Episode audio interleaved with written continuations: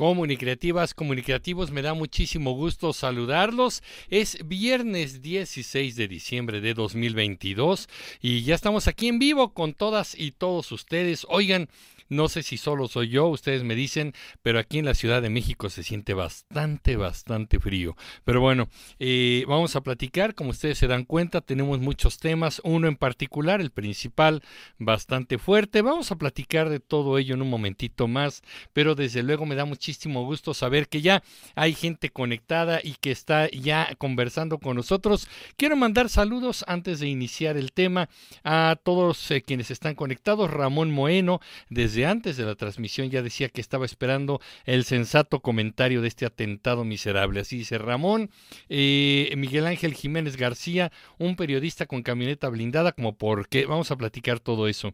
El tenebroso, ni se pregunten por qué Ciro carga camioneta blindada, al contrario, qué bueno que traía antibalas, así, neta que sí, dice, viva AMLO, AMLO no está solo. América, como siempre, muchísimo gusto saludarte. América, buenas noches. Eh, Luis, en gobiernos peligrosos como el Prío Morena, yo también tendría mi camioneta blindada. Así está diciendo Luis. Eh, Erendira, Erendira, buenas noches, esperando con mucho interés tu información, con el gusto de saludar a todos los comunicativos, gracias. Octavio Trueba, saludos desde Querétaro. Emilio, siempre se aprende algo cuando se te escucha. Gracias, gracias Octavio. Eh, tenebroso, buenas noches, mi estimado Emilito. Me dice, ok, aquí estamos de nuevo para platicar ampliamente sobre la polaca y otras menudencias. Así va a ser. Eh, Eros, eh, Emilio y Andrés Manuel dice tiene pésimos resultados, cree que sea por eso que no se aparece en eventos internacionales. Lo platicamos en un momentito más. Frank Castro, saludos Emilio, como siempre muy interesante su trabajo. Gracias Frank. Laura Limón, parece que el frío se siente en todo el país, incluido aquí en Colima. Bonito, bello Colima, saludos hasta Colima. Ya me deslicé por la piedra ahí en Colima, así que seguramente voy a andar por allá. Muchas gracias. Gran Luz Solar, saludos desde México. Lo de Ciro hay que dudarlo. Juan Francisco Manrique Santoyo, saludos. Saludos Juan. Emilio Molina Tocayo, saludos cordiales, amigo desde León, Nicaragua hasta Nicaragua. Saludos, qué bueno que estés conectado. Axel Quiñones, maestro Emilio, buenas noches. Saludos desde Cuernavaca. Aquí estamos a 16 grados con frío y amanecemos con 10 grados. Así es, Axel. Allá en el norte luego se ríen que porque con 16 grados ya tenemos frío, ellos luego soportan bajo cero. Tienen razón, yo los 16 grados yo ya tengo frío. ¿eh? Así que bueno, Geset Ayala, ¿de qué me perdí en el INE? Bueno, vamos a platicar un poco sobre eso también. Gran luz solar, creo que es un distractor, ojalá todos los mexicanos tuvieran camioneta blindada en la inseguridad en México, abrazos no balazos, ok. América desde mi lindo Guanajuato con mucho frío. También en Guanajuato hace frío, precioso estado. Saludos América. Mario Gines, buenas noches. Mi primer vivo, un gusto. Ah, qué bueno, qué bueno Mario, bienvenido. Eh, gran luz solar, en fin, en Acapulco, terrible el narco, cobro de piso, a todos en Acapulco, todo está igual. Lamentablemente el estado de Guerrero también está solado, ¿no? Jorge Andrade desde San José, eh, Oaxaca, saludos, eh, señor Emilio, saludos Jorge, Emilio Molina, ah, bueno, saludos, Alonso Lima, buenas noches, saludos desde Tlaxcala, también me gusta mucho ir a Tlaxcala, y hace rato que no voy, hay que darnos una vuelta por allá.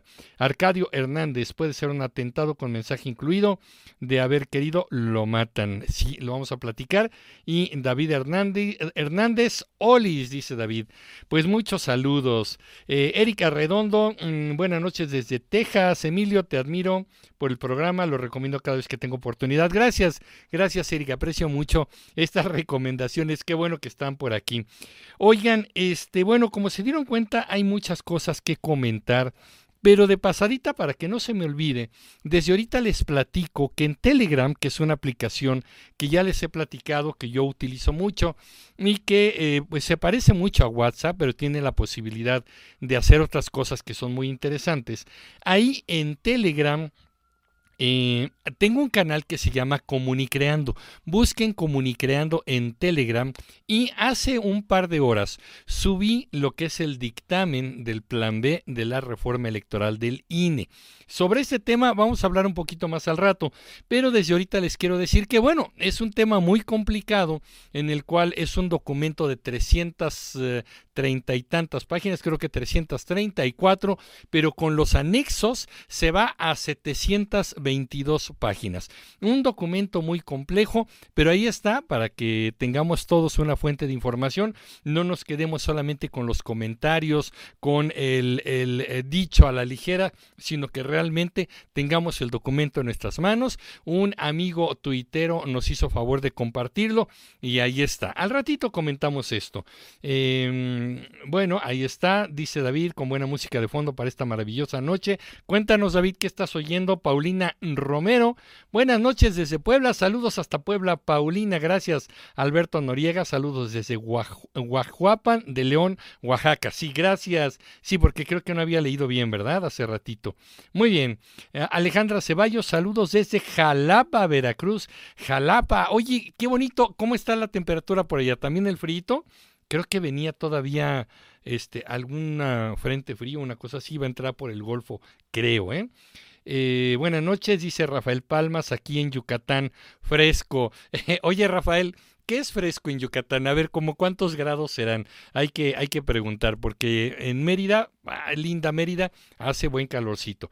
Pero bien, Ricardo González, saludos, eh, señor Emilio, excelente noche desde la Ciudad de México. Saludos, saludos aquí en la CDMEX, ah, muy caótica este fin de semana. Pero bueno, a ver, vamos a entrar en tema, al ratito voy a seguir leyendo sus comentarios, pero eh, quiero entrar directamente en tema con esto.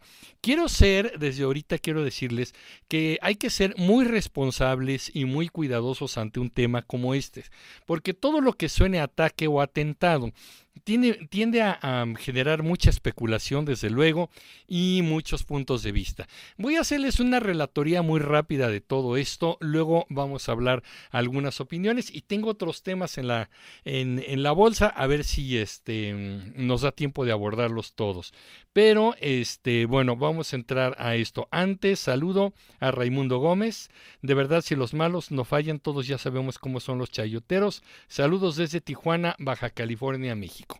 Ok, Alejandra Ceballos, Jalapa es una ciudad bipolar. En estos momentos se siente frío y está la llovizna. ¡Ay! Frío con llovizna es todavía como más duro, ¿no? Pero bueno, ok, vamos a entrar en este tema. Fíjense que eh, anoche, eh, anoche eh, que fue em, jueves 15 de diciembre, bueno, nos fuimos enterando por las redes sociales porque el mismo periodista Ciro Gómez Leiva tuiteó que había sido víctima de un atentado. Ciro Gómez Leiva es un periodista que tiene muchísimos años en México, eh, con mucha tradición, y aquí eh, no nos vamos a poner a discutir que si le pagan, que si no, de qué lado está, de qué lado. Él siempre ha sido un periodista crítico.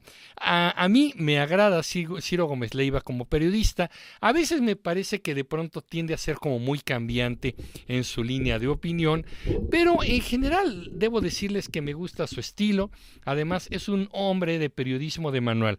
Quienes estudiamos el periodismo eh, podemos darnos cuenta que él llega a aplicar mucho el tema de la ética periodística y bueno, incluso él fue un hombre que estuvo trabajando muy como muy crítico del sexenio de Vicente Fox justo en el momento en el que él dirigía todo el área de noticias y todo el canal CNI, Canal 40, que era una concesión que había por ahí. Eh, Vicente Fox decide de pronto pues eh, quitar esa concesión. Hay una serie de problemas, eh, al parecer hubo unas tranzas por ahí y se queda con la frecuencia Ricardo Salinas Pliego con TV Azteca. Ciro Gómez Leiva luchó hasta el final con ese canal y bueno, fue muy crítico del gobierno de Vicente Fox, también lo fue del gobierno de Felipe Calderón, en fin, Eh, hoy muchos lo acusan de ser un chayotero porque ahora critica fuertemente los dichos del presidente López Obrador. Pero bueno, creo yo que la línea no la ha perdido, siempre ha sido muy crítico de presidentes y en fin, ahorita no vamos a discutir su trabajo periodístico, sino que como ya les dije, anoche después de las 11 de la noche, tuitea que sufrió un atentado. Eh, él se dirigía a su casa, muy cerca de su casa, le disparan desde una motocicleta, él va manejando su vehículo y recibe unos disparos. Pero miren, ¿Para qué les cuento yo esto? Vamos a ver lo que él dijo el día de hoy en la mañana, porque tiene varios espacios informativos. En la mañana está en Radio Fórmula y ahí eh, dijo lo siguiente. Les voy a poner un, fragmento de lo que dijo en su programa de radio. Y hoy antes de ir con toda la información, quiero agradecer de corazón a las eh, muchas personas que me han compartido mensajes, sus comentarios, su cariño. Antes que nada, gracias de corazón. No he tenido tiempo de responderles. Y les quiero agradecer, les quiero agradecer mucho sus mensajes. La, voz muy entrecortada, Alguien a juzgar por lo que ocurrió, por lo que me dijo luego la autoridad el Ministerio Público, los peritos. Alguien me quiso matar anoche, a unos 300 metros de mi casa, en la colonia Florida, en el sur de la Ciudad de México, muy cerca, muy, muy cerca de estas instalaciones. Salía de imagen, del noticiero de imagen televisión, como todas las noches, cerca de las 11 de la noche. Y bueno, ya muy cerca de mi casa, sobre la calle de Tecoyotitla, me dispararon desde una motocicleta, aunque los peritos más tarde, cuando revisaron el vehículo, me dijeron que quizá eh, pudieron haber salido disparos también de otro vehículo. No sé, no sé más. Yo manejo mi coche, lo he hecho siempre, yo no tengo escolta. Eh, manejo en las noches una camioneta blindada que me proporcionó desde hace seis años imagen televisión es la que manejo, es una camioneta propiedad de ellos. No tenía ninguna amenaza, no tengo pleitos personales con nadie, no tengo deudas, pero alguien, alguien me quiso, alguien me quiso matar anoche, al menos, eso se desprende. Por lo que ocurrió, no me hirieron, resistió bien el blindaje de la camioneta al regresar eh, a hacer una relación de cómo se, se, dieron los hechos, recibí rápidamente la atención, el apoyo y la protección de la policía de la Ciudad de México, de la Secretaría de la Seguridad de la Ciudad de México, declaré ante el Ministerio Público hacia las 2 de la mañana, también una atención excelente. Y bueno, vamos a hacer un corte y al regresar y hacemos, Manuel, buen día. Buen día, una relación de lo que ocurrió anoche. Más tarde, a las 8, 8 y 10 va a estar aquí en el estudio. Estaba programado. Sí, correcto. Y preparamos la entrevista. Va a estar 8 y 10 aquí el todavía presidente de la Suprema Corte de Justicia, Arturo Saldívar, y tenemos más información. Ok, ok. Pero Vamos a regresarnos aquí. Ese es un primer punto y aquí quiero que tomen nota de dos cosas interesantes, porque este es uno de los cuestionamientos eh, de mucha gente. Como ya les dije en redes sociales, se armó una especulación terrible en ambos sentidos y quiero ser muy responsable en esto. Hay quienes dicen, bueno, es quizá una orden que viene de la presidencia del presidente López Obrador o de la cuarta transformación, en fin, y hay otros que dicen, pero para nada, ¿no? Eh, mucha gente está cuestionando esto y aquí lo vi en sus preguntas, el por qué es un periodista que tiene una camioneta blindada. Eh, no será la primera persona que lo tenga, es un periodista de cobertura nacional, es un, un, periodista que es finalmente un líder de opinión nacional y él lo está diciendo aquí, eh, tengo una camioneta blindada desde hace seis años que me la proporcionó la estación de televisión. Bueno, pues Imagen Televisión o Imagen eh, Radio también, bueno, este grupo que pertenece justamente a los Vázquez Raña, eh, le otorgó esta camioneta blindada. No sería la primera persona. Y miren, muchos periodistas seguramente traen esta protección, seguramente traen esto, porque Ciro Gómez Leiva, además de tocar estos temas de gobierno, también toca temas del crimen organizado con mucha fuerza.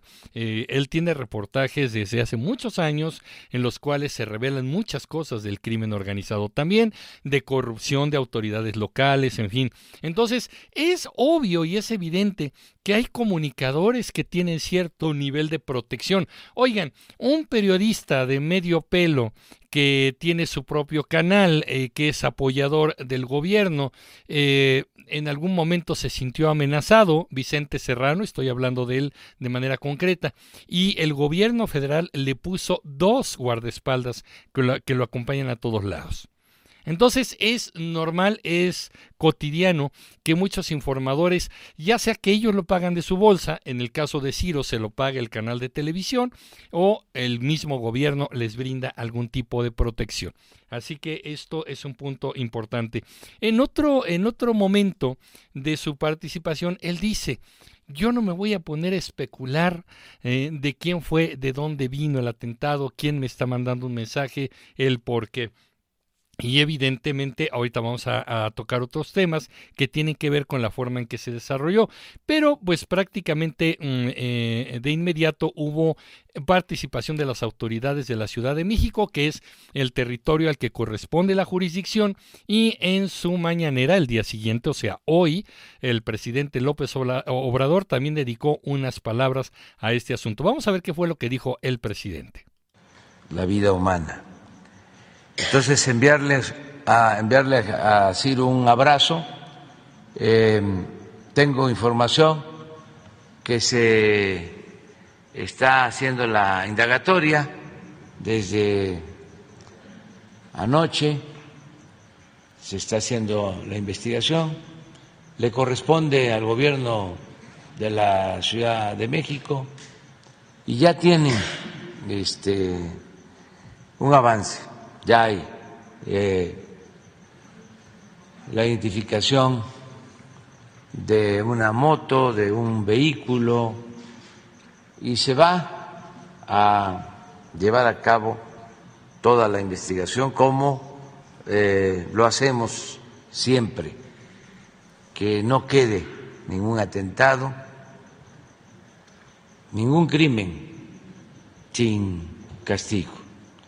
Entonces, Vamos a darle seguimiento a este asunto y lo más importante es expresar nuestra solidaridad, decirle a Ciro que no está solo.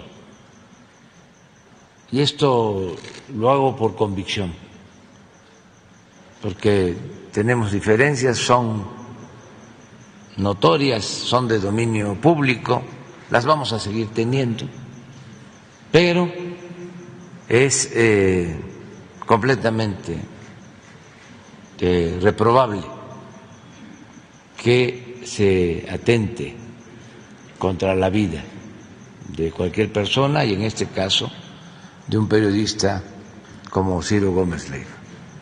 Entonces, Bien, pues ahí está, ahí lo tienen ustedes, el mensaje del presidente. Ciro Gómez Leiva y Andrés Manuel López Obrador fueron muy amigos durante la etapa en la que Andrés Manuel era candidato a la presidencia en varios periodos.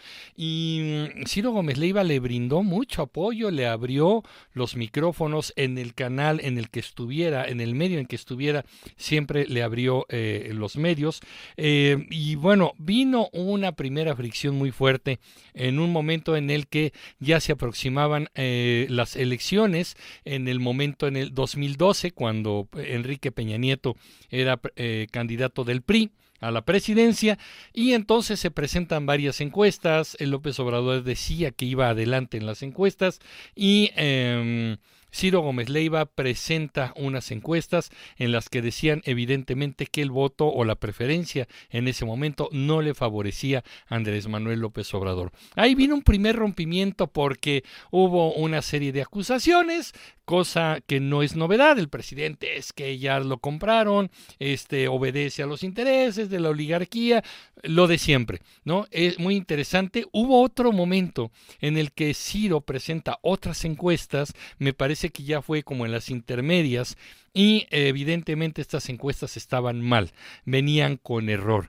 Y Ciro Gómez Leiva tuvo eh, la, actitud de salir a, cámara en su noticiero a decir, yo me equivoqué, asumo el error, di una cifra que no era la correcta y efectivamente esta encuesta estaba equivocada. ¿No? Lo dijo ante la Cámara. Entonces, bueno, pero ahí empezó todo este asunto. Ahora, en el momento en el que el presidente cambia y ya no es oposición, sino es la presidencia, es el gobierno, pues muchos periodistas hacen lo que saben hacer hacer análisis de lo que va pasando con la administración y ahí vinieron ya muchísimas más diferencias. Pero no me voy a entretener en esto, vamos a escuchar lo que dijo el eh, secretario de Seguridad Ciudadana aquí en la Ciudad de México, García Harfush, eh, sobre el primer informe que se había dado sobre el atentado. Había ya algunas imágenes de cámaras y vamos a ver qué fue lo que dijo. Los responsables viajaban a bordo de un vehículo color negro y una motocicleta color negro con naranja tripulada por dos personas. Se pudo verificar que la motocicleta ya venía al señor Ciro Gómez Leiva. A las 11.02 se observa el paso de la camioneta sobre Avenida Universidad y metros atrás se puede ver nuevamente un vehículo que posiblemente va siguiendo también al periodista. La agresión ocurre a las 11.10 de la noche por parte de los tripulantes de la motocicleta mencionada. Después del atentado, a las 11 con 12 minutos, se observa el paso de la motocicleta sobre Avenida Insurgentes al norte, Barranca del Muerto y Parroquia al oriente. A las 11.18 se le observa sobre eje 8 Sur entre Coyoacán y Amores. El seguimiento nos permitió ubicar la unidad hasta cruzar el perímetro del Estado de México, donde continuamos trabajando ya en coordinación con las autoridades de dicha entidad. Tengan la... Ok, bien, pues aquí eh, ese fragmento fue nada más para ver un poco el seguimiento que estaban dando, como lo dice el propio secretario de Seguridad. Eh, estas personas, eh, al parecer, se fueron hacia el Estado de México, en la zona norte, colindante con la Ciudad de México. Y además, eh, la jefa de gobierno, Claudia Sheinbaum, dijo abiertamente que el atentado efectivamente había sido un ataque personal dirigido a Ciro Gómez Leiva. Aquí me quedo ya nada más con esta información. Desde luego, insisto, no vamos a especular de quién fue, de dónde vino. Hay hipótesis, pero las autoridades serán las que tendrán que dirimir eh, efectivamente qué fue lo que pasó, si es que se localizan estas personas y sobre todo investigar el móvil. Pero fíjense que aquí hay un punto importante y creo yo que aquí tenemos que ir eh, eh, comentando algunas cosas. Primero que nada, evidentemente los periodistas no son ciudadanos de primera o no son eh, ciudadanos especiales que requieran algún tipo em, de derechos adicionales a los de los ciudadanos. Sin embargo, sí tenemos que tomar en cuenta que el ejercicio de la profesión de un periodista inevitablemente trae riesgos. Y es que tenemos el gran problema que efectivamente, como lo hemos eh, relatado en otros videos, existen periodistas que con falta de ética se mueven basando, basados y defendiendo cierto tipo de intereses. Pero no podemos generalizar que todos los periodistas son gente pagada para defender o para atacar, para unirse a una causa o unirse a la otra. Independientemente de eso, creo yo que ningún periodista, por muy em, irresponsable que pudiera ser con la información, merecería la muerte o un atentado. Ese es, uno de los puntos fundamentales de este asunto. Quiero que vean esta cifra, por favor, porque es sumamente preocupante. Eh, en lo que va de este año, hay una encuesta, bueno, una una estadística de los eh, eh, periodistas muertos en 2022. Esta cifra que nos da un portal que es público, ustedes pueden consultarlo, que se llama Statista, tiene mucha información sobre muchas cosas. Este dato es muy importante. El, em, encabezado dice los lugares más mortales para los periodistas en 2022. Estos son los lugares alrededor del mundo que son más... Em, en donde han sido asesinados más eh, trabajadores de los medios o periodistas. Así, esta cifra eh, se cierra en diciembre 14, o sea, hace dos días, ¿no? Entonces vamos a ver, y, lamentablemente México se está llevando prácticamente el primer lugar en periodistas asesinados. Eh, en la encuesta que nos da Estatista es de 11 periodistas muertos en lo que va 2022. Sin embargo, artículo 19, una asociación también de periodistas en México, nos da una estadística de 16 periodistas muertos en nuestro país. Quizá un, em, el país que sigue en la estadística es Ucrania con ocho periodistas y miren que Ucrania en este momento es una zona de guerra.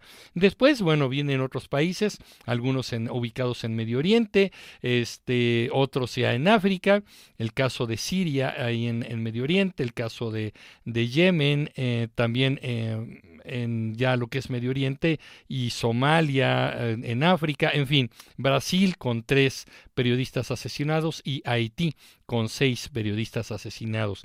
La cifra es preocupante, independientemente de que se trate, y aquí yo lo he dicho muchas veces, que yo creo que el derecho a la libre expresión eh, debería ser ejercida por todos. Independientemente, es que aquí tenemos que aprender una cosa, no se trata de censurar ni se trata de callar bocas, se trata de que entendamos que necesitamos un diálogo entre todas las partes de un país, porque no podemos estar de acuerdo en todo, todos.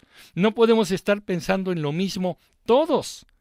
Una democracia, una verdadera pluralidad en un país se da también incluso con puntos de vista que confrontan. Y nuestros derechos a la libre expresión están consagrados en el artículo sexto y en el artículo 16 de nuestra Constitución. Entonces, aquí sí, nadie puede ser molestado en su persona, en sus propiedades o en su propia vida por expresar eh, pensamientos, convicciones, creencias, en fin.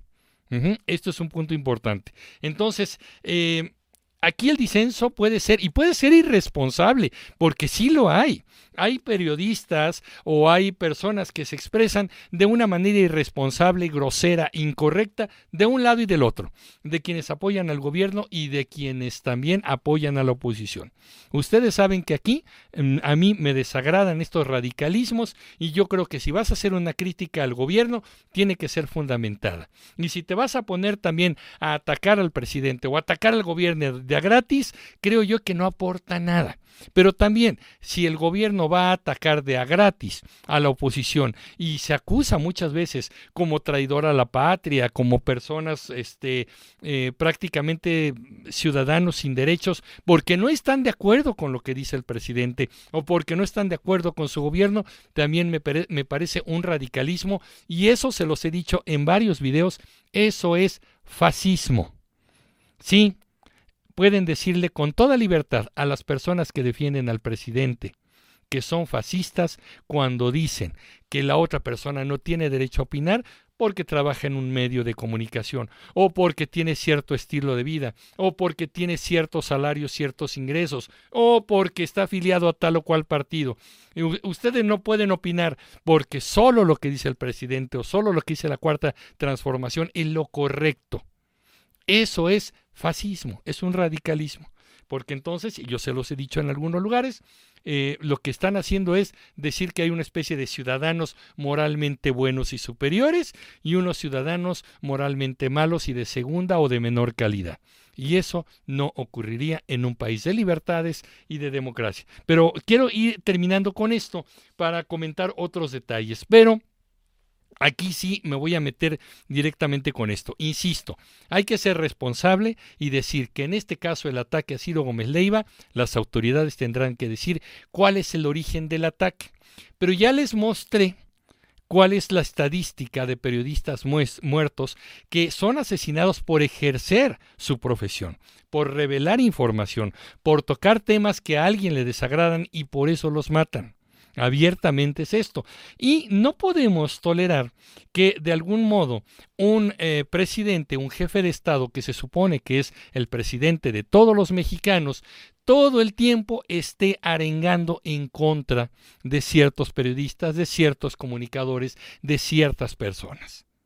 Como y, les, voy a poner ahorita un par de videos, pero él mismo se deslinda. Él señala, pone el dedito, pone los nombres, los nombres y luego dice, pues yo nomás lo señalo.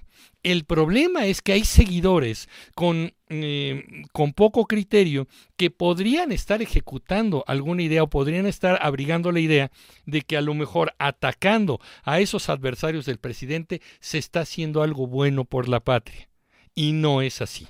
Yo mismo les he platicado en otros videos, vayan a, verlos. Hay uno que se llama Los bots del odio, en el cual he platicado que yo mismo he recibido como tres amenazas de muerte también en el canal por análisis verdaderamente light que hago aquí. Aquí ustedes saben que hacemos los análisis fundamentados. Yo no hago faltas de respeto, no le pongo apodos a nadie, no me voy sobre el personaje de tal o cual solamente de a gratis. Y aún así, alguien me escribe con todo el, vocabulario de la mafia, del crimen, que me voy a arrepentir por decir lo que estoy diciendo. Fíjense nada más de qué tamaño son las cosas. Alguien allá cree que hacer eso es bueno. Y el presidente pone el dedo sobre esto. Y lo peor del asunto es que se deslinda. Y si no me creen, vamos a escuchar directamente al presidente. Digo, por si me dicen que, que no lo ha dicho o cuando lo ha dicho, ahí está. Si ustedes se pasan,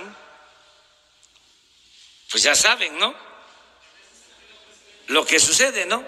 Entonces, pero no soy yo, o sea, es la gente.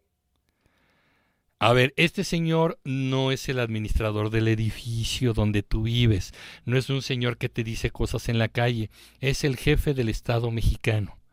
No, lo, correcto no es decir, no soy yo el que ataque la gente. No, señores, como jefe de Estado, como eh, comandante supremo de las Fuerzas Armadas y además como eh, jefe de la seguridad pública en este país, yo voy a garantizar que incluso aquellas personas que no estén de acuerdo conmigo tengan garantizada su seguridad y su protección. Eso haría un verdadero estadista. No decir, chin, ya le pegaron, pero no fui yo, ¿eh? No fui yo. Este, pues fue la gente, pues ¿qué, qué, qué quieres? La gente se enoja. No, señores, desde aquí, desde la, la alta magistratura de este país, le digo a la gente que estén tranquilos y aún si ven a alguien atacarme, lo dejen tranquilo porque está ejerciendo su libre expresión. Y aquí el tema está que ante los ataques, la mejor manera de callar los ataques es con resultados, punto. Si tienes unos resultados impecables, no importa que te estén diciendo de cosas. A lo mejor le caes mal. ¿no? A, lo mejor le caes mal. Yo mismo le caigo mal a mucha gente.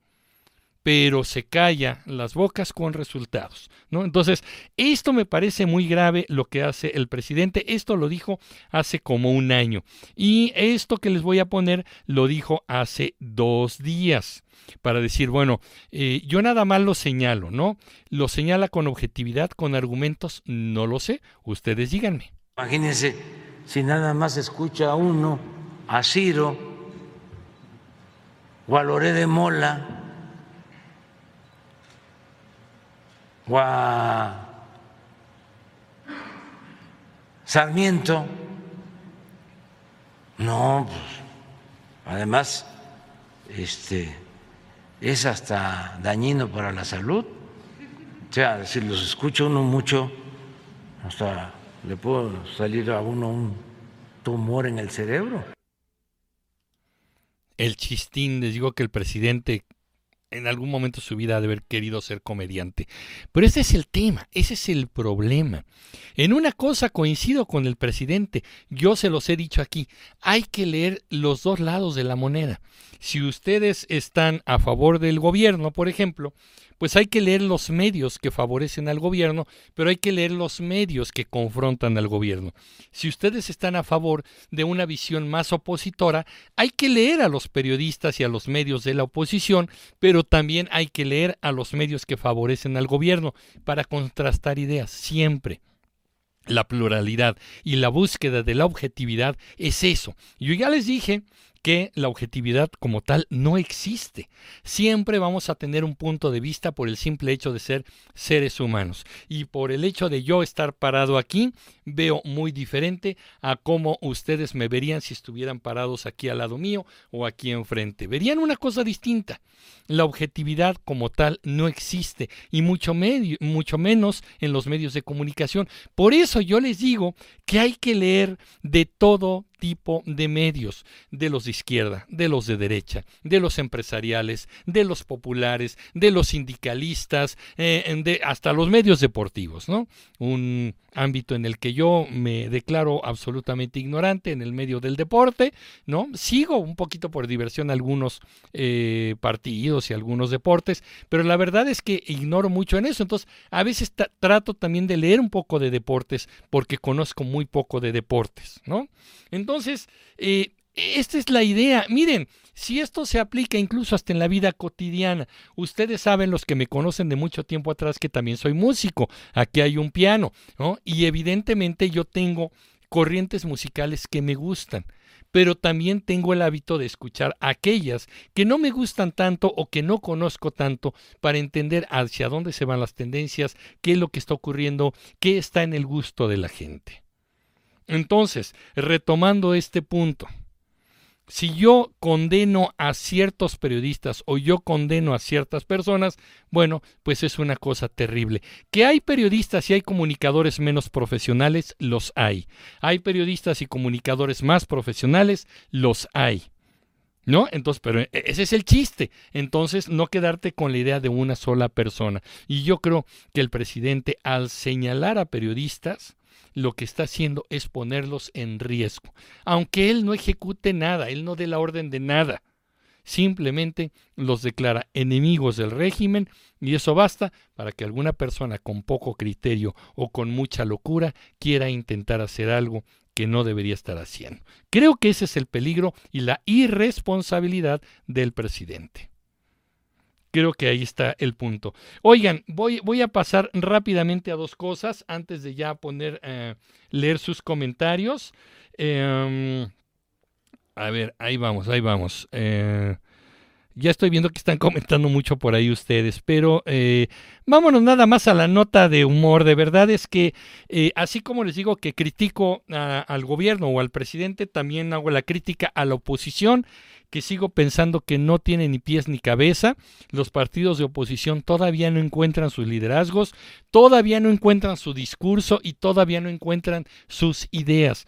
El PRI, el PAN y lo que sobrevive del PRD siguen pensando que sus mensajes que usaban hace 10, 15 años siguen siendo efectivos como si no hubiese pasado nada. Y aquí este hay una hay una senadora que de pronto a mí me cae bien, pero ahora sí se pasó en la discusión justamente de eh, la reforma eh, electoral, el plan B del presidente López Obrador. Eh, la senadora Xochil Gálvez del Partido Acción Nacional se presentó a ejercer su voto y hacer una manifestación. Miren ustedes cómo, por favor, vamos a verla y ahí comentamos un poquito. Ahí les va.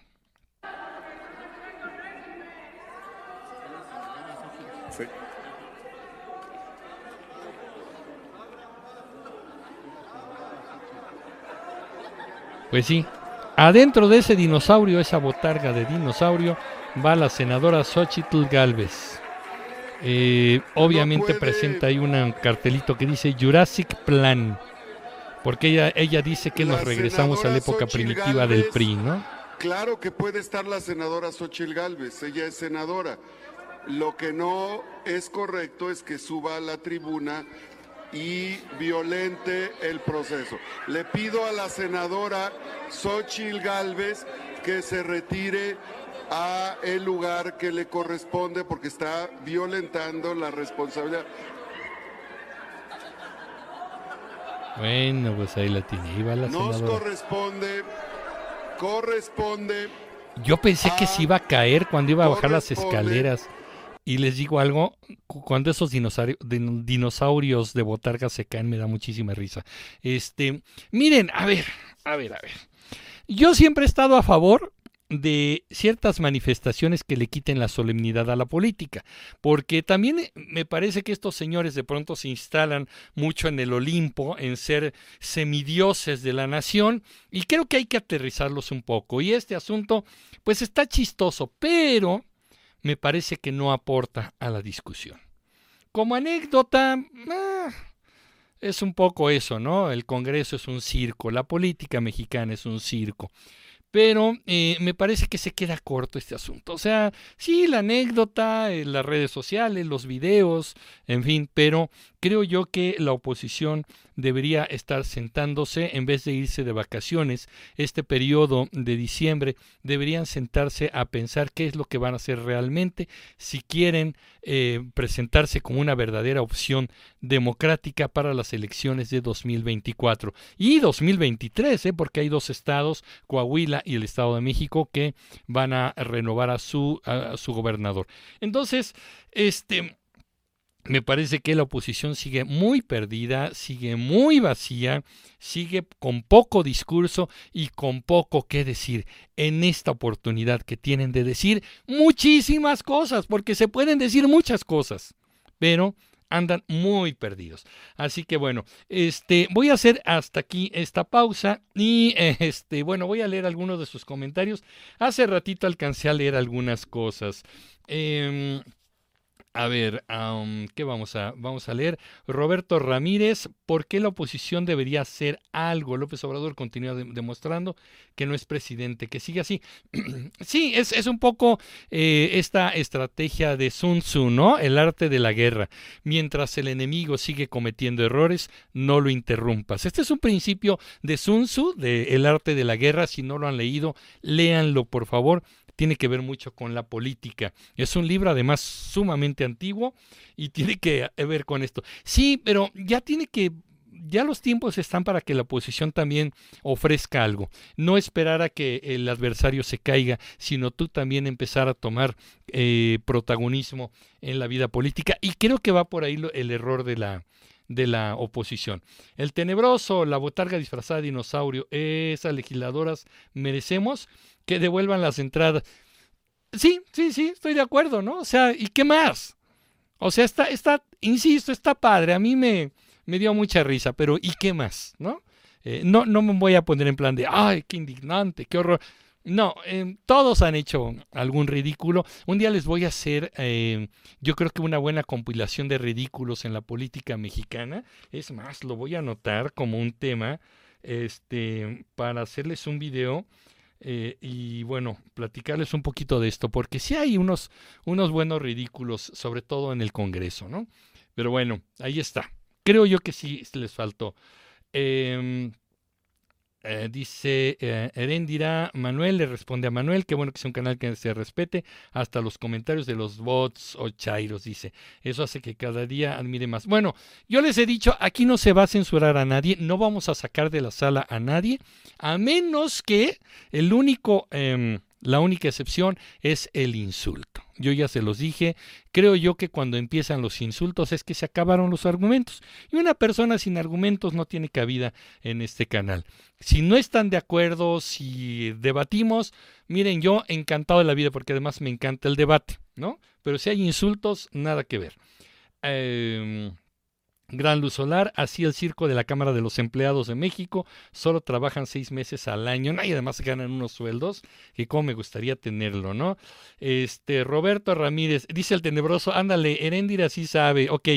Roberto Ramírez, mi opinión, la burla del proceso legislativo detrás del plan B, plan B con B chica, porque alguien dijo, ¿no? Que era el plan B, el plan de la venganza. Merece una burla de regreso. Ahorita les voy a decir algo sobre eso. Bien por el dinosaurio, dice Roberto Ramírez. Es que sí, Roberto, efectivamente, lo más grave del asunto y que se ha hablado poco es que este documento ni siquiera los legisladores de Morena lo leyeron. Y me parece muchísimo más grave, porque hay evidencia de eso, que el presidente López Obrador no sabe el contenido completo del documento ellos mismos no saben qué están aprobando, no supieron qué aprobaron. Aquí les dieron un chance porque el, plan B, esta reforma a las leyes secundarias para hacer una reforma electoral, digamos, eh, ya se aprobó en el Senado, pero recuerden que el proceso legislativo, por favor vayan a buscar el video en el que les explico cómo nacen las leyes. En el proceso legislativo hay una Cámara de origen, que es la Cámara de Diputados. Una vez que se aprueba la ley, en este caso varias reformas a varias leyes, se lleva a la Cámara Revisora, que en este caso es la Cámara de Senadores. Puede ser al revés, pero en este caso, Cámara de Origen, Cámara de Diputados, Cámara Revisora, Cámara de Senadores. Los senadores revisan, discuten, plantean, generan un dictamen y lo aprueban. ¿Qué fue lo que pasó?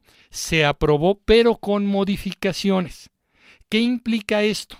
Si no hubiera habido modificaciones, esto pasa directamente al diario oficial de la Federación y las leyes o los cambios a las leyes darían efecto pues prácticamente de inmediato. Pero no, lo que pasó es que el Senado revisó, modificó, presentaron sus propuestas de modificación a los diferentes artículos y lo regresan a la Cámara de Diputados, la Cámara de origen que lo que va a pasar, que la Cámara de Diputados nuevamente se tiene que reunir en comisiones y luego en pleno para votar nuevamente esta, esta ley. Ajá. ¿Qué fue lo que pasó? Se atravesaron las vacaciones. Muchos decían esta, esta ley tenía que estar aprobada ya antes de que se acabara el año. Creo que, si no me equivoco, y si no ustedes tienen el dato, corríjanme por favor, pero creo que ya los diputados se fueron de vacaciones hoy o ya se van a ir de vacaciones, creo que el lunes, ya. Se acabó el periodo ordinario de sesiones. Esto quiere decir que hasta que entre 2023 y que arranque enero-febrero, entrará en discusión nuevamente esta reforma electoral. Entonces, si bien se aprobó en la Cámara de Senadores, todavía no es definitiva, ni se va a aplicar todavía.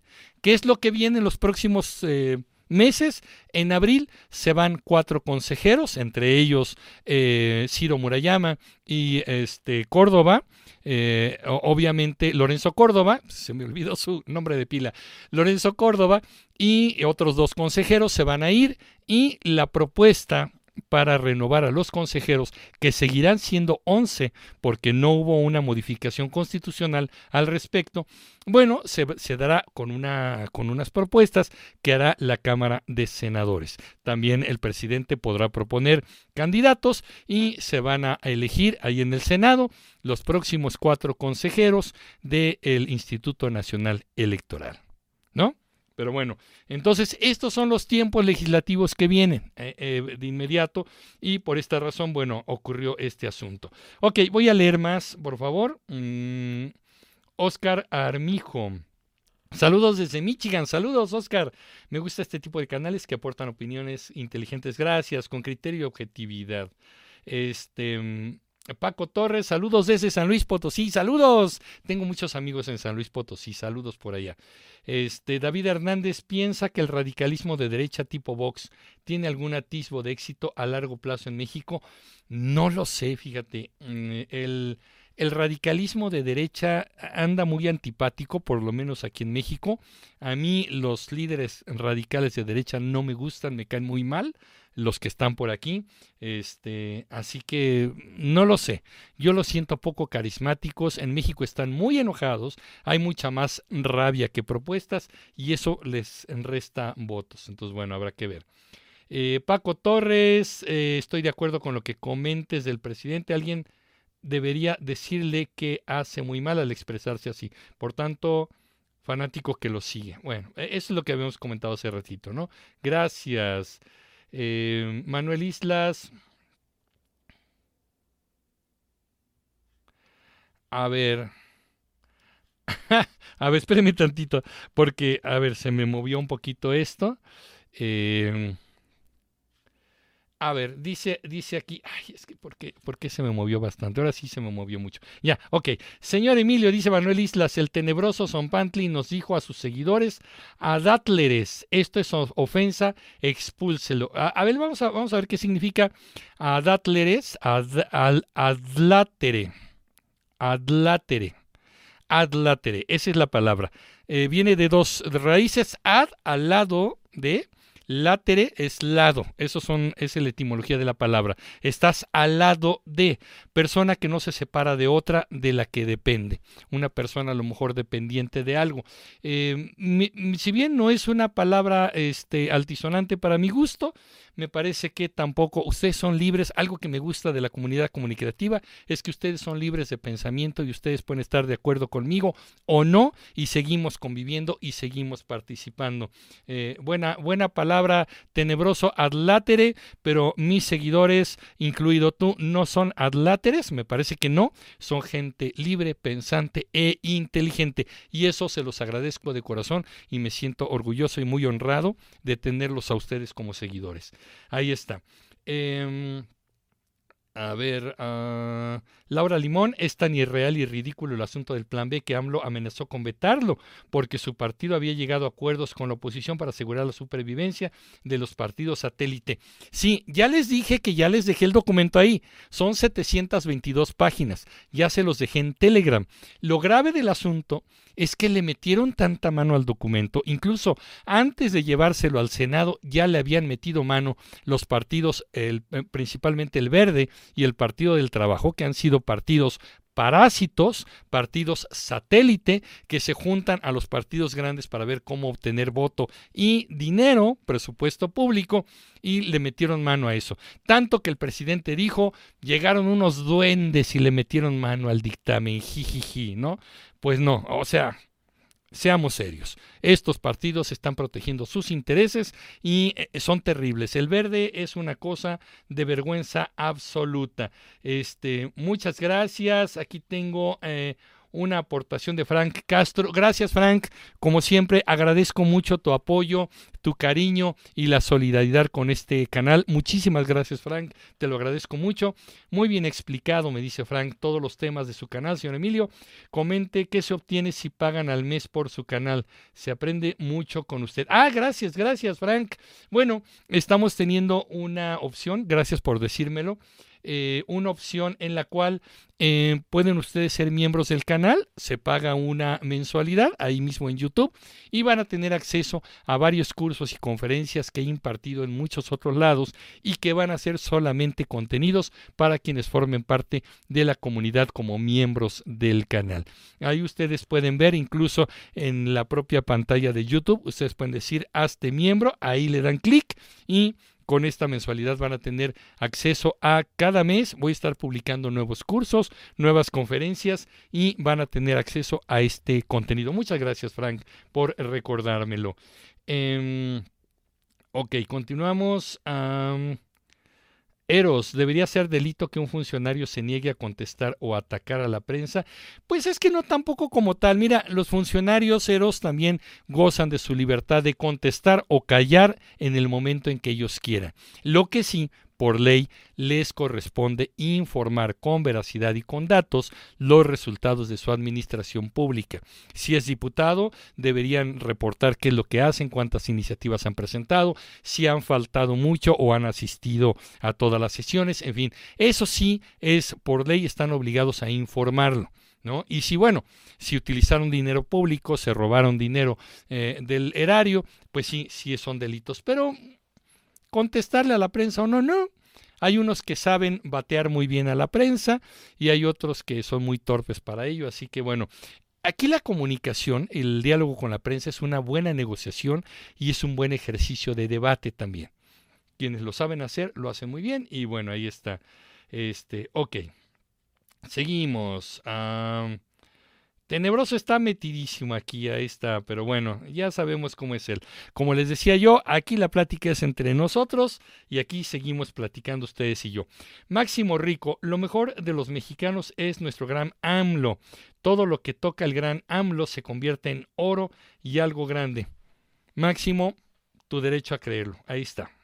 Joseph Ramón, AMLO es rey Midas, todo lo que toca se convierte, no lo puedo decir Joseph, pero bueno, ok, este es el contraste, ¿no? Está bien.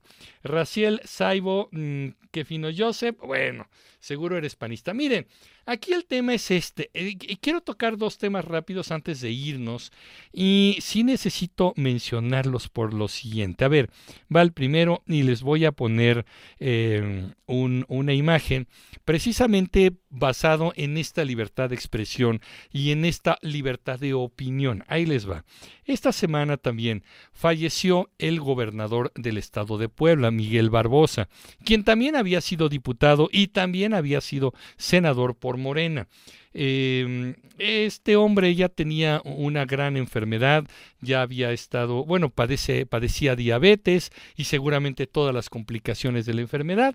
Ya desde que era senador había perdido eh, parte de uno de sus pies, creo que arriba del tobillo ya no tenía, él tenía una prótesis para poder caminar. Supongo que por la diabetes yo creo que ya prácticamente no veía. Miguel Barbosa llegó con una enorme incapacidad al gobierno de Puebla y, e incluso cuando se estrella el helicóptero de la gobernadora electa en ese momento, él dijo, ellos me robaron la gubernatura y Dios los castigó. Así abiertamente lo dijo en una conferencia de prensa, búsquenla, no está oculta, ahí está. Y eh, a la hora de que falleció, eh, hubo un gran debate porque hubo gente que celebraba el fallecimiento, hubo gente que decía, pues no sean tan ruines, no sean tan bajos, la muerte de una persona no se eh, celebra y no se desea. Yo concuerdo con ello, pero debo complementar. Y se los digo, porque esta es una opinión personal, podrían ustedes estar de acuerdo o no, pero me parece que hay muertes que tampoco se lamentan tanto. Este hombre como político fue un personaje nefasto y pues evidentemente una persona en vida, a veces por amabilidad, en la muerte se resaltan algunas virtudes, algunos eh, puntos buenos que tuvo en su vida, pero este señor como político pues fue, fue terrible. Y ahí está, pues falleció y ahora Puebla tiene eh, pues que decidir, no solamente ya hay un gobernador electo, si no me equivoco, sino que tiene que terminar el periodo y viene un nuevo periodo electoral para Puebla. Este señor además se hizo millonario y una de las cosas que más este, lamenté yo fue un, una casa, era un terreno gigantesco en el sur de la Ciudad de México, en Coyoacán, en un barrio antiguo, precioso, una casa que perteneció al expresidente Miguel de la Madrid Hurtado.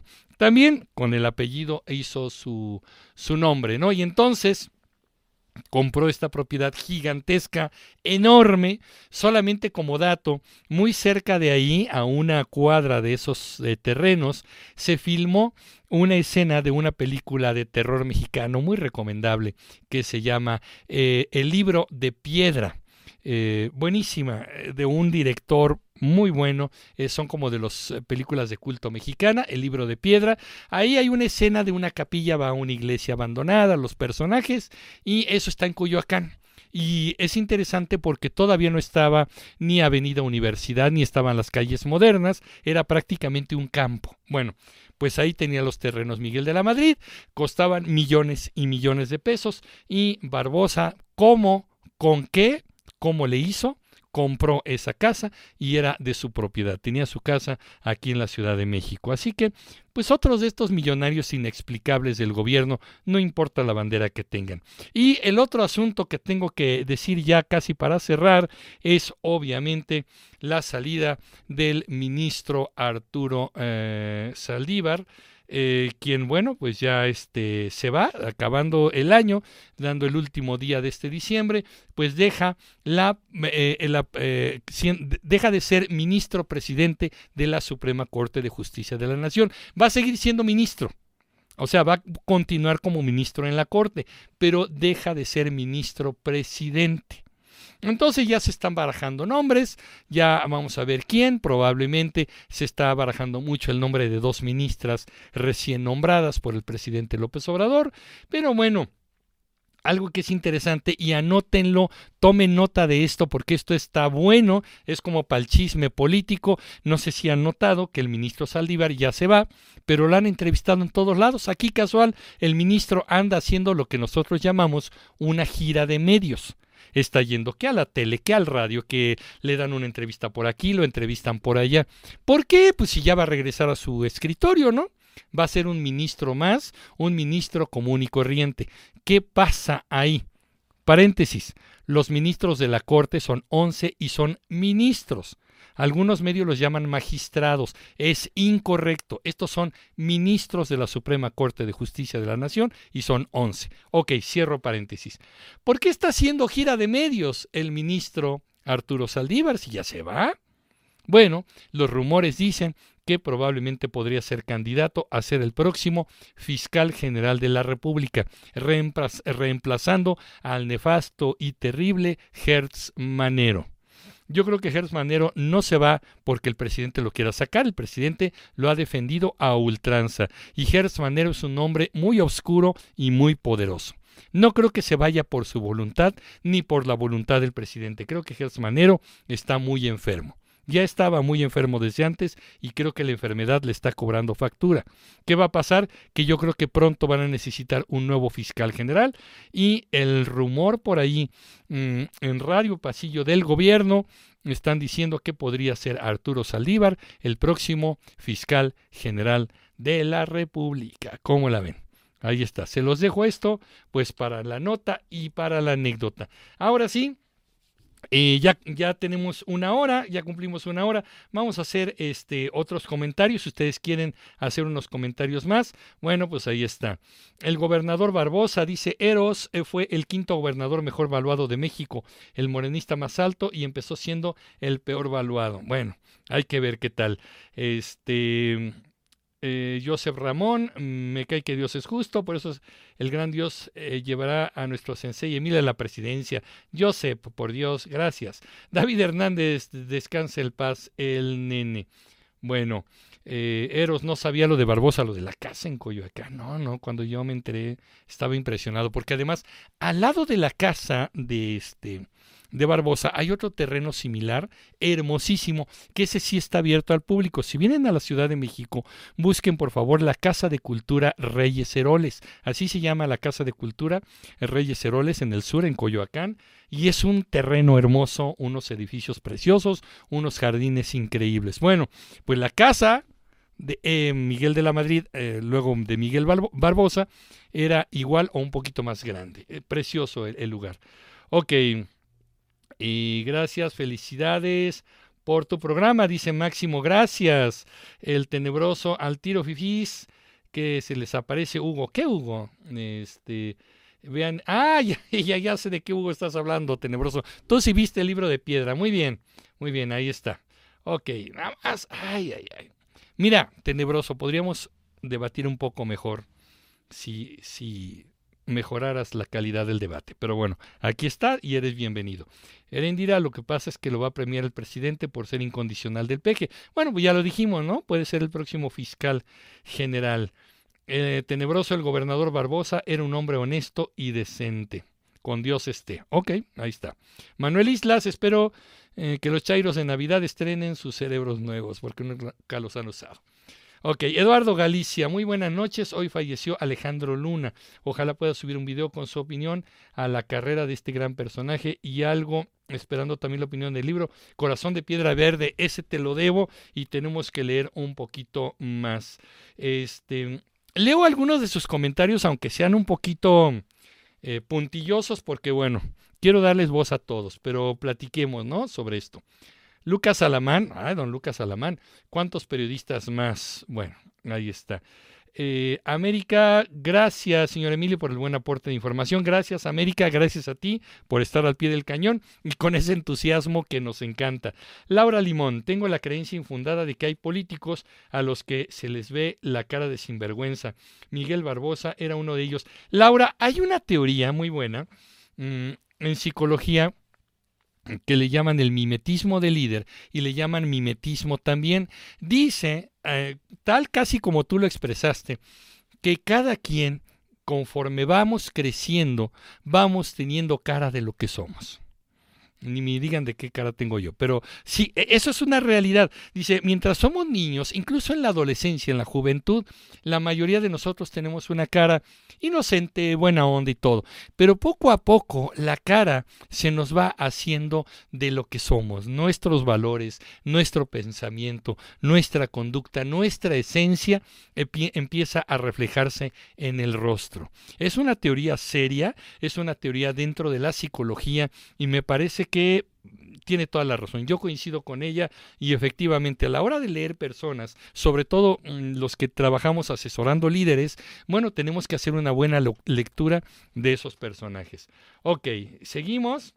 Eh, dirá que se cuiden los periodistas en la Ciudad de México porque lo de Ciro es una amenaza para todos. Hace ratito yo leía que un otro opinador decía que es un mensaje. Finalmente, esta agresión es un mensaje. Puede ser para Ciro. ¿Quién fue? No sabemos quién fue. ¿Por qué fue? Hay que investigar todavía el móvil, pero es un mensaje y es un mensaje preocupante porque alguien desea que otra persona, por el ejercicio de su profesión, se calle. Creo que es un mensaje que sigue siendo preocupante en este México en el que sigue habiendo periodistas mm, asesinados. Eh, Gama, Emilio, ¿alguna vez has sentido miedo por ejercer como periodista? Gracias, Gama. Eh, eh, no, he tenido periodos como periodista, la verdad es que no. He, reporteado un poquito, he salido a, reportear. Me gusta mucho la reporteada. cada que puedo agarro la cámara y me salgo. Ahora he tenido muy pocas oportunidades, pero francamente no em, y respeto mucho la, el trabajo del periodismo, el trabajo de los reporteros. Son eh, trabajos y profesiones que yo respeto muchísimo y no me atrevo a mí mismo a llamarme periodista. No lo soy, pero eh, cuando he, he opinado, sí, las primeras veces que obtuve muchos comentarios de odio por haber ido al, aeropuerto de Texcoco, ese que se canceló, eh, véanlo, ahí está. Eh, recibí muchos comentarios de odio. Eh, francamente sí me espanté un poco. Nunca había visto este fenómeno porque las redes sociales dan el anonimato como ventaja para el que agrede, ¿no? Entonces, me espantó un poco, pero la verdad es que eh, mis opiniones creo que no son radicales, intento fundarlas siempre, intento tener elementos para decir por qué opino lo que opino, y ahí está, pues ni, ni hablar, ¿no? Em, eh, a ver, David Hernández, un poco de Cranberries, maestro. Happy Christmas, David Hernández. Estabas oyendo a los Cranberries, ¿ok? Interesante, interesante. Muy bien, a mí me gusta mucho el rock, más bien el classic rock, ¿no? Eh, 60, 70, hay 80 que me gustan, ¿cómo no? Soy muy rockero, me gusta más el lado del, del rock, ACDC, pero por supuesto, ¿no? Este, mm, América, ¿y qué se llevó el señor Barbosa ahora que murió? Pues nada, ¿no? La, la linda casa seguirá ahí, no sé en qué plan. Luego los problemas del intestado hacen que esas casas queden en el abandono en lo que los miembros de la familia se las pelean, ¿no? Muy triste. Eh, Eros, la cara de Barbosa siempre me pareció de problemas con el alcohol, ojos abultados y cachetitos caídos. Sí se rumoraba mucho, ¿no? Que tenía también, imagínate, con diabetes y luego con problemas de alcohol, terrible. Eh, gracias, América. Francisco Gómez, disculpe a mi hermano el tenebroso. dice, disculpe a mi hermano el tenebroso, mi mamá no tomó ácido fólico. Ok, Está bien, ahí, ahí ustedes se arreglan. Eduardo Galicia, gracias, don Emilio, por leer mi comentario. Estaré al pendiente de su video y opiniones. Saludos desde la Ciudad de México. Eduardo, si te retiras, muchas gracias. Saludos, que tengas buena noche. Ya casi nos vamos, ¿eh? Em, el tenebroso dice, claro que no, este es un caso aislado, ningún periodista está en riesgo más allá de esta basura de gente que los agrede. Los chairos detestamos la violencia. Híjole, aquí puedo discrepar un poquito tenebroso porque hay un grupo de apoyadores muy radicales que, que sí tienen este pensamiento y, em, un deseo violento como de venganza. Sí lo hay y yo creo que eh, la gente como tú, que estos apoyadores que quieren ser más pacíficos, por favor contagienlos de eso. No es un caso aislado, eh, hay casos terribles. Una periodista que en conferencia de prensa en la mañanera le dijo al presidente estoy recibiendo amenazas por parte del gobernador saliente de Baja California y según le iban a brindar protección y acabó siendo asesinada. No, no son casos aislados, es un fenómeno, es un mal, es un problema y hay que atenderlo eh, de raíz y también en sus eh, manifestaciones. Pero bueno, ahí está. Gracias, ya casi nos vamos. Eduardo Galicia, eh, usted siempre tan objetivo y neutral. Gracias. El tenebroso, puro Quiet Riot y Kiss. Bueno, en Kiss coincidimos bastante. También me gusta mucho. Gracias. Tamara Naranjo. Eh, tenebroso te autodenomina Chairo. Miren, y leo la palabra Chairo porque ustedes la usan, porque yo no la uso de moto propio contra nadie, ¿eh? Vean mis videos. Ya casi nos vamos. Eduardo Galicia, no me retiro. Aquí seguimos al pie del cañón. Bueno, pues nosotros sí, ya nos vamos. Este, evidentemente aquí lo que quería yo es comentar con esto. Si van ocurriendo temas eh, durante esta época vacacional, vamos a seguir haciendo en vivos, vamos a tener eh, a seguir teniendo videos en el canal. Por favor, suscríbanse si no lo han hecho, nos va a ayudar muchísimo al canal porque el algoritmo hace que eh, que recomiende YouTube más nuestro canal. Si ustedes se suscriben, si ustedes le ponen like, el algoritmo dice, ah, bueno, pues vamos a recomendar más el canal y nos ayuda muchísimo más. Si de pasada nos dejan un comentario, se los voy a agradecer muchísimo. Y además, si el video lo comparten con más personas, bueno, nos están ayudando con el paquete completo para que el canal continúe y crezca y lleguemos a cada vez más personas. Vamos a seguir aquí al pendiente eh, con los eh, canales, eh, perdón, con los programas y además con los en vivos.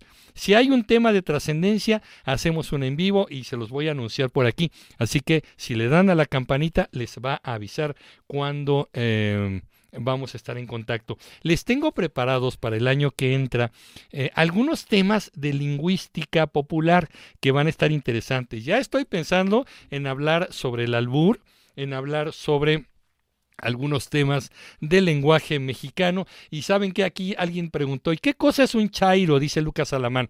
Bueno, les voy a platicar un poco el origen del tema, que es bastante indecente, pero eh, tiene que ver con algunas cosas. Entonces, seguramente vamos a ir eh, conversando sobre esto, no se los pierdan. Martín Castañeda. Buenas noches, es muy terrible lo que está pasando con estos actos diabólicos contra los periodistas y su excelentísima, serenísima majestad Don AMLO, que nomás hace y dice payasadas. Pues ahí está. Oscar Rivera, felices fiestas. Igualmente, Oscar, para ti. Em, eh, Máximo Rico, eh, me espero hasta el final porque vi unos videos muy buenos donde se explica lo que hace un senador. Sí, ahí están y me parece que usted es el autor. Sí, sí, sí. ¿Qué hace un senador? ¿Qué hace un diputado? ¿Qué hace un gobernador? ¿Qué, hace un ¿Qué es un diputado federal? ¿Uno local?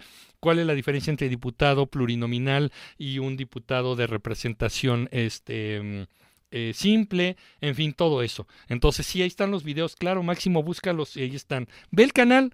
Tengo una playlist que se llama eh, Educación Política. Ahí vas a encontrarlos todos. Frank Castro, gracias, eh, señor Emilio, por informar. Gracias, Frank, siempre por tus aportaciones y tu entusiasmo. Muy agradecido. Eh, eh, Lucas Salamán, gracias. Laura Limón, qué gusto oírlo hablar de lingüística. Esa es la carrera que yo estudié. Si desea una ayuda colaborativa, estoy a sus órdenes. Laura, escríbeme por favor y platicamos con mucho gusto. Tienes el correo comunicreando.gmail.com y lo platicamos con muchísimo gusto. La lingüística a mí me encanta. Soy comunicólogo por profesión, pero la lingüística me apasiona y hay mucho que compartir con ustedes. Muy bien, pues ya nos vamos. Muchas gracias. Los dejo aquí platicando un poquito entre ustedes. Eh, y bueno, ya estaremos hablando de estas palabras que ustedes están poniendo en el chat. Lo vamos a ir platicando. Pero por lo pronto, yo les deseo que tengan una excelente noche de viernes. Inician las posadas, inician las fiestas decembrinas. Cuídense mucho, por favor. Sean responsables. Cuiden la salud porque está el frío fuerte. Hay contagios también de de resfriados y gripes y cosas así. A mí ya me tocó. Así que cuídense mucho, por favor, porque hay mucho todavía que platicar, hay mucho que celebrar y sobre todo pásenla excelente, con mucha felicidad al lado de sus seres queridos. No me despido porque vamos a seguir aquí al pendiente, pero por lo pronto tengan un excelente fin de semana y descansen. Yo soy Emilio Pineda. Les agradezco su atención y nos vemos en el próximo capítulo de Creando. Pásenla bien. Hasta pronto.